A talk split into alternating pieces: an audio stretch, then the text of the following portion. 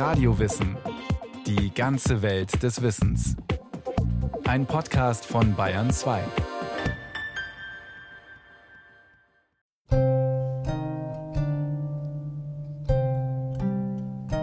Wir haben Sand und Staub in der Seele, sagen die Tuareg. Bacher Bellamar nennen die Araber die Wüste. Meer ohne Wasser. Fünf Tage ohne Wasserquelle. Etwa so lange konnten Karawanen früher in der Wüste überleben. Und so hangelten sich die Händler, die Seefahrer der Wüste, auf ihren Wüstenschiffen, Kamelen und Dromedaren von Oase zu Oase, von Brunnen zu Brunnen. Seit Jahrhunderten sind Oasen die Fixpunkte im Koordinatensystem der Wüstenbewohner. Trockenheit, Hitze am Tag, Kälte in der Nacht, Sand und Wind, Einsamkeit und Abgeschiedenheit, Skorpione und Giftschlangen als Wegbegleiter. Dabei werden seit Menschengedenken die Wüstenregionen bewohnt. In drei verschiedenen Lebensformen. Als Jäger und Sammler, Nomaden und Halbnomaden oder als Oasenbauer. Das Dadestal im südlichen Marokko. Links und rechts dieser langgezogenen Oase breitet sich Geröllwüste aus. Nur ein schmaler grüner Streifen zieht sich durch die graubraune Landschaft auf 1100 Metern Höhe. Im Hintergrund die 3000 Meter Gipfel des Hohen Atlasgebirges. Ein Abschnitt des Dadestals wird auch als Rosental bezeichnet.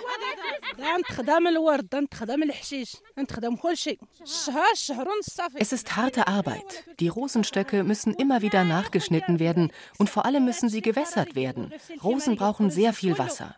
Nach der Ernte bringen wir die Blüten in die Kosmetikfabrik, wo sie zu Rosenöl, Parfüm, Seife oder Shampoo verarbeitet werden. Kadir Nasiri ist 42 Jahre trägt die typischen bunten Tücherkleider der Berberinnen. Mit einem Dutzend Kolleginnen hockt sie in einem Rosenfeld, entfernt Unkraut und bindet Stöcke hoch. Seitdem ich ein Kind bin, arbeite ich mit Rosen. Meine Mutter hat das früher auch gemacht. Davon können wir ganz gut leben. Und seitdem Besucher aus der ganzen Welt ins Rosental kommen, lohnt sich die harte Arbeit auch mehr. Manchmal, wenn uns die Touristen Fragen stellen, frage ich zurück, wie es bei ihnen zu Hause ausschaut. Gerne möchte ich auch mal reisen, aber das bleibt wohl ein Traum.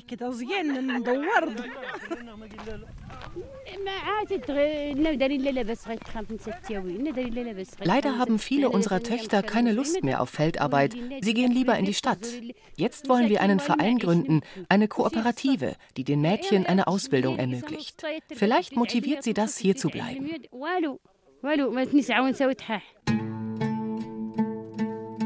Ein Sprichwort der Berber? Wenn die Zugvögel in der Oase Halt machen, werden die Mütter daran erinnert, dass auch ihre Kinder irgendwann wegziehen werden. Je nach Herkunft des Wassers, das eine Oase speist, werden verschiedene Typen von Oasen unterschieden. Das Dadestal etwa ist eine Flussoase. Der Dades entspringt bei den schneebedeckten Gipfeln des Hohen Atlas, fließt bergab in Richtung Wüste und bringt vor allem in den Wintermonaten viel Schmelzwasser. Professor Dr. Wolf-Dieter Blümel, Geograf an der Universität Stuttgart, ist auf Wüsten spezialisiert. Es sind also Wasserläufe, die entweder episodisch, also ab und zu einmal Wasser führen, oder periodisch, alle Jahre mal Wasser führen, oder sogar ganzjährig Wasser führen. Die bekannteste solche Flussoase ist wohl die Niloase. Der Nil kommt aus einem feuchteren Gebiet aus dem östlichen Afrika, durchfließt die extreme Wüste und bringt damit die Möglichkeit zustande, schon vor Jahrtausenden eine Hochkultur durch Bewässerungswirtschaft, durch Überflutungswirtschaft aufzubauen. Wo kein Fluss ist, haben die Menschen künstliche Wasserläufe errichtet. Je nach Region heißen diese anders.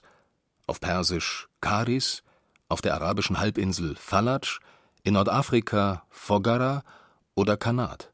Sehr wichtige für die Kulturentwicklung, wichtige Oasentypen sind sogar riesige Städte geworden, beispielsweise Teheran, Isfahan in Persien, Kairouan, Damaskus, Riesenstädte heute, deren Ursprung zurückgeht auf ein ausgeklügeltes Bewässerungssystem. Die Menschen haben sogenannte Fogaras oder Kanate gebaut, das heißt an den Gebirgsfüßen, wo Wasser austritt aus dem Gebirgshinterland.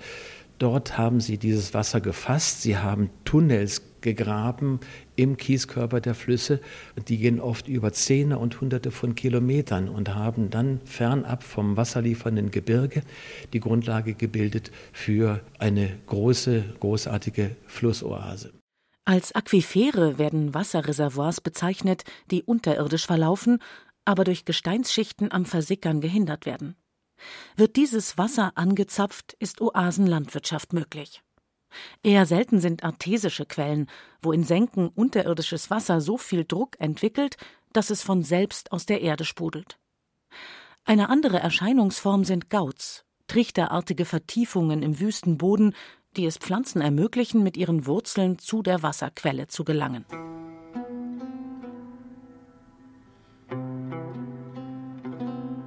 Das Postkartenbild einer schimmernden Oase inmitten von Sandhügeln, das wir vielleicht vor Augen haben, ist eher die Ausnahme, sagt Professor Wolf-Dieter Blümel.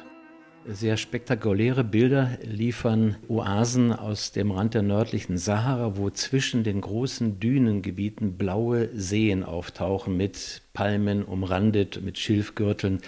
Und das sind Suf-Oasen, so nennt man sie, die werden gespeist durch Grundwasser, das unter dem Dünenfeld an die Tagesfläche kommt und zwischen den Dünen einige Räume ausfüllt, also Seen bildet. Das ist Grundwasser, das vermutlich vor einigen Jahrtausenden zuletzt oder auch vor früheren Zeiten in den Untergrund eingespeist wurde, als die Sahara beispielsweise eine grüne, lebensfreundliche Umgebung geboten hat mit Elefanten, mit Giraffen, mit Nilpferden, also vor etwa 10.000 bis 4.000 Jahren vor Christus. Oberflächliches Wasser wird mit einfachen Schöpfbrunnen gewonnen. Für fossiles Wasser in großer Tiefe sind aufwendigere Tiefbrunnen mit Motorpumpen nötig. In Ableitungskanälen wird das kostbare Nass dann über die Felder verteilt. Bauer Hadi Abdel Assis im Dorf El Bur Nait Yahia im Dadestal besitzt ein paar kleine Felder, auf denen er Gemüse anbaut. Zucchini, Auberginen, Tomaten, Zwiebeln. Und Getreide. Mais, Gerste, Weizen für Fladenbrot und das Grundnahrungsmittel Couscous. Mit einer Hacke in der Hand hockt der Bauer am Rande eines Feldes. In einem etwa 20 cm tiefen und 50 cm breiten Lehmgraben fließt das Wasser an seinem Feld vorbei. Jetzt lenkt er das Wasser um in sein Feld hinein. Meine Felder sind in verschiedene Bereiche aufgeteilt. Hier wächst gerade Klee, mit dem ich unser Vieh füttere. Je nachdem, wo ich gerade wässern muss, leite ich das Wasser um. Mit der Hacke öffne ich einen Durchlauf im Kanal. Wenn genug Wasser im Feld ist, verschließe ich ihn wieder.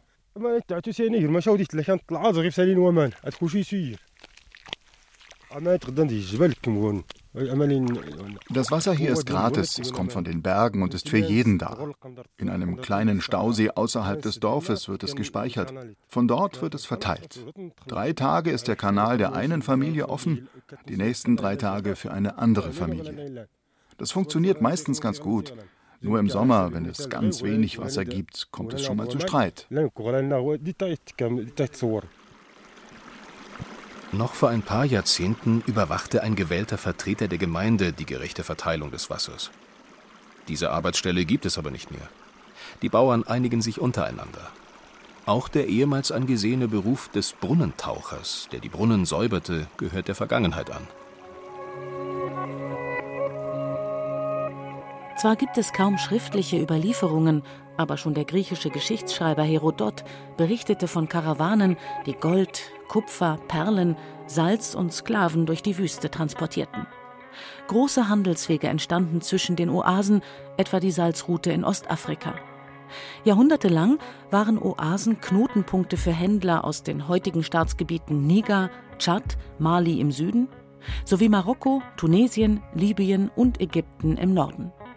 Der Geograf Wolf-Dieter Blümel die Gesellschaften waren eigentlich immer vernetzt. Sie lebten davon eigentlich, dass sie ausgetauscht haben. Die eine Oase hatte meinetwegen Zugriff zu irgendwelchen Salzen, die man handeln konnte. Andere hatten im Hinterland vielleicht etwas üppigere Weidemöglichkeiten und konnten mit Fellen oder mit Fleisch oder mit anderen Produkten handeln. Das heißt, die Oasen standen häufig doch untereinander im Austausch. Und es waren sicherlich Stämme oder Sippen gewesen, die in diesen Oasen eine Einheit gebildet haben und bedroht wurden, die im Grunde genommen, wenn es sesshafte Ackerbauern waren, sehr häufig von Nomaden. Die Oasenbewohner waren und sind teilweise noch heute Selbstversorger. Auf den Sucks, also den Märkten, werden Messer geschliffen, Kupferkessel geflickt, Schuhe genäht und genagelt. Auch in den Oasendörfern im Dardestal sind noch zahlreiche Töpfer, Schmiede, Schreiner, Maurer, Bäcker und Metzger aktiv. An jedem Wochentag ist in einem anderen Ort Suk, auf dem mit Leder, Olivenöl, Datteln und anderem gehandelt wird. Früher waren Konflikte zwischen Nomaden und Sesshaften häufig. Die Bedürfnisse und Mentalitäten waren zu unterschiedlich.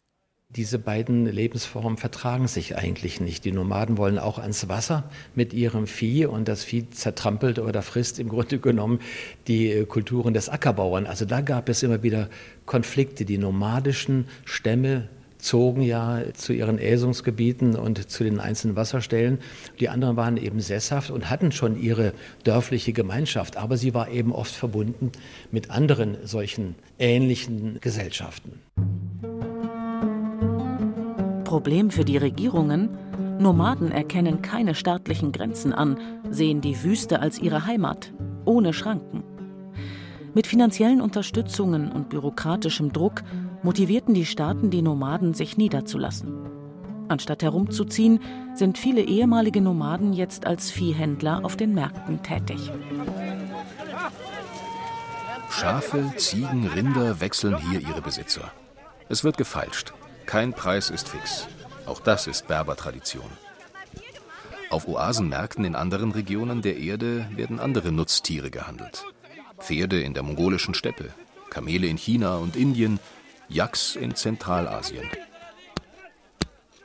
Haupteinnahmequelle für die Oasenbauern im marokkanischen Dardestal ist aber der Anbau von Feigenkaktus, dessen Früchte zu Marmeladen gemacht werden, von Oliven für Speiseöl und vor allem von Datteln.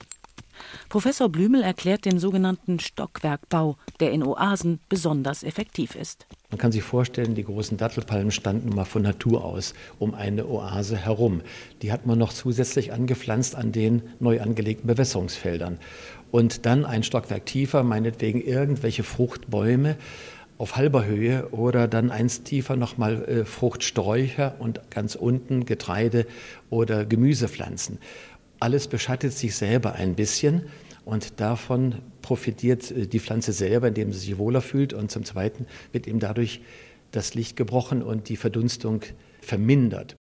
Wüstenböden sind per se fruchtbarer als sie scheinen, reich an Mineralien. Allerdings braucht eine Dattelpalme viel Wasser, etwa 3000 Millimeter pro Jahr.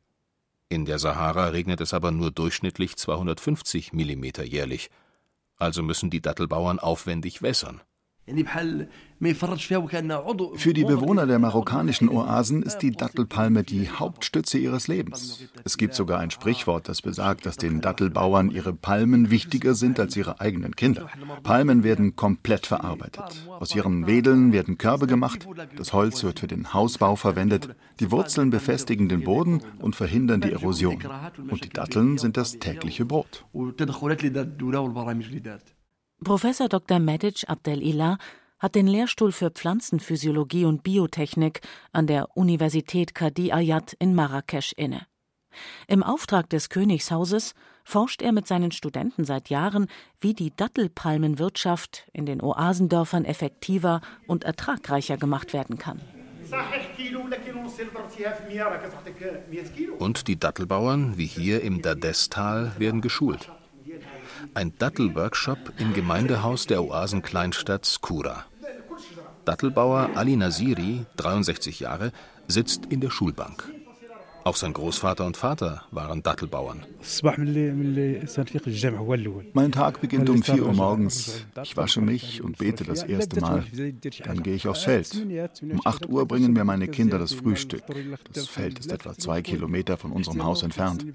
Nur einmal in der Woche bin ich nicht auf dem Feld, sondern auf dem Wochenmarkt zum Verkaufen. Manchmal fahre ich auch zu weiter entfernten Märkten.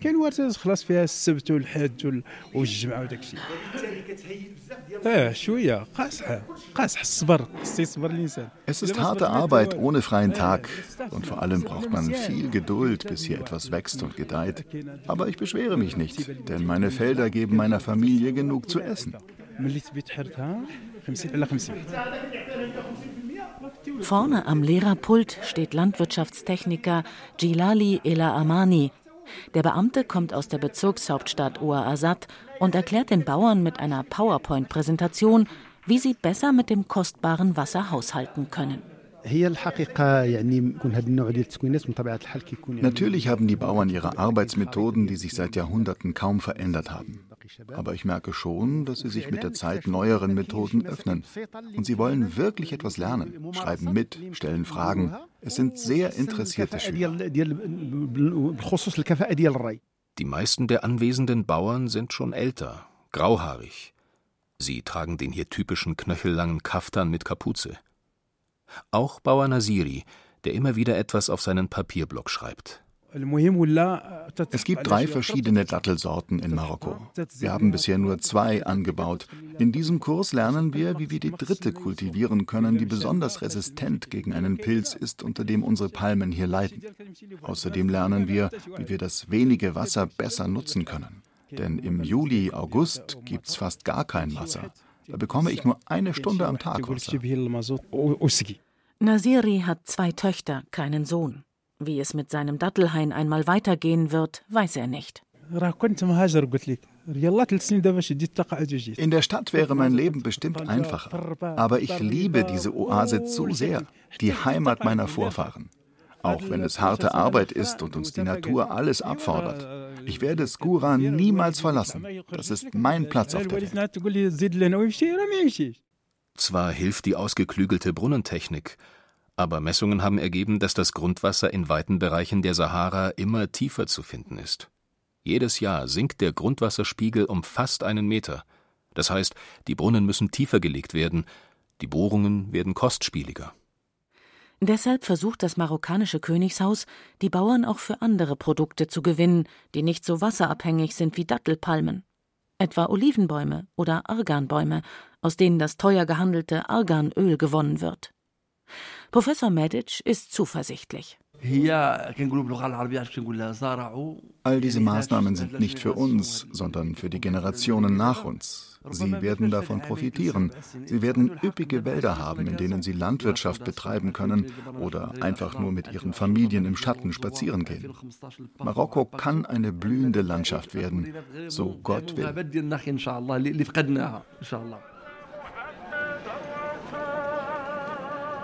Allah wird's schon richten. Egal wie klein die Oasenorte sind, eine Moschee gibt's überall. Oft sind die Moscheen die einzigen Gebäude aus Stein. Manche Dörfer in der marokkanischen Wüste sind komplett aus Lehm gebaut. Da diese Lehmhäuser schnell verfallen, wenn sie nicht instand gehalten werden, sehen viele Ortschaften wie Geisterstädte aus. Hier zeigt sich, wie unerbittlich der Lebensraum Wüste ist. Oasen sind immer in Gefahr, von der Wüste geschluckt zu werden. Neben Sand und Wind bedrohen auch kriegerische Auseinandersetzungen oder Landflucht die Existenz der grünen Inseln im graubraunen Einerlei. Ja, es ist ein Oasensterben direkt im Gang, schon seit Jahrzehnten eigentlich, gerade mit der Industrialisierung und mit der gesellschaftlichen Veränderung. Und man merkt, dass diese alte Oasenwirtschaft etwas Faszinierendes, richtiges kulturtechnisches Erbe bedeutet. Und diese Kulturtechnik wird stellenweise erhalten. Woanders werden die Oasen einfach aufgegeben, sie verwildern, sie ertrinken zum Teil im, in Schutt und Müll. Also das ist in manchen Stellen wirklich katastrophal anzugucken, weil ihre Bedeutung als Karawanenweg oder als Handelsweg obsolet geworden ist.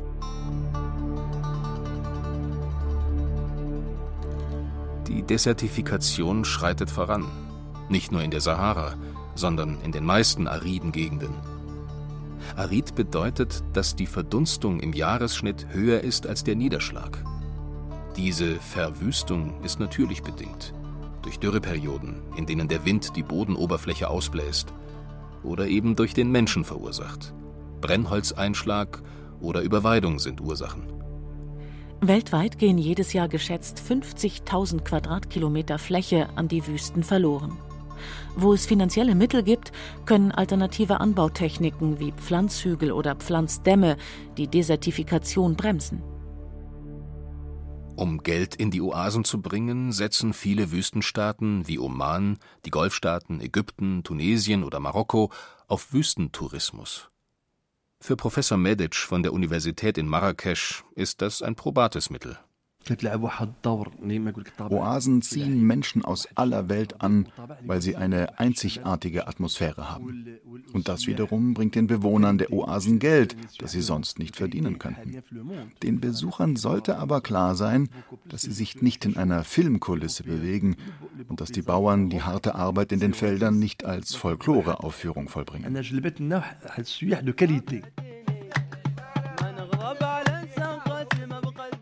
Amam Iman. Sagen die Tuareg. Wasser ist Leben. Wer den Luxus eines Wasserhahns gewöhnt ist, kann den Wert von Wasser kaum richtig einschätzen. Dennoch üben Oasen schon immer eine große Faszination auf die Menschen aus. Auch auf Wüstenwissenschaftler wie Professor Blümel. Ja, das ist schon ein bisschen eine romantische Vorstellung eines Idylls, von der Ferne zumindest, wenn man so Palmenwedel sieht und Grün in einem wunderschönen Gelb oder Gelb-Rot der Dünen beispielsweise. Das spricht einen ästhetisch unmittelbar an.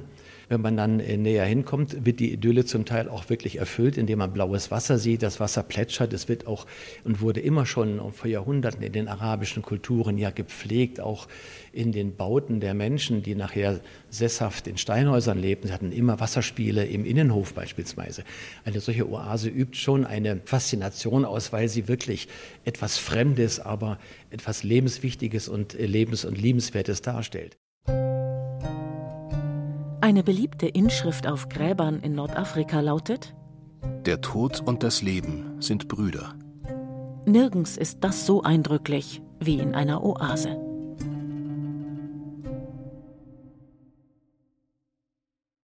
Sie hörten Oasen, Inseln der Wüste von Bernd Uwe Gutknecht. Es sprachen Katja Amberger, Christian Baumann, Diana Gaul und Yajimai. Ton und Technik Susanne Harasim. Regie Sabine Kienhöfer. Eine Sendung von Radio Wissen.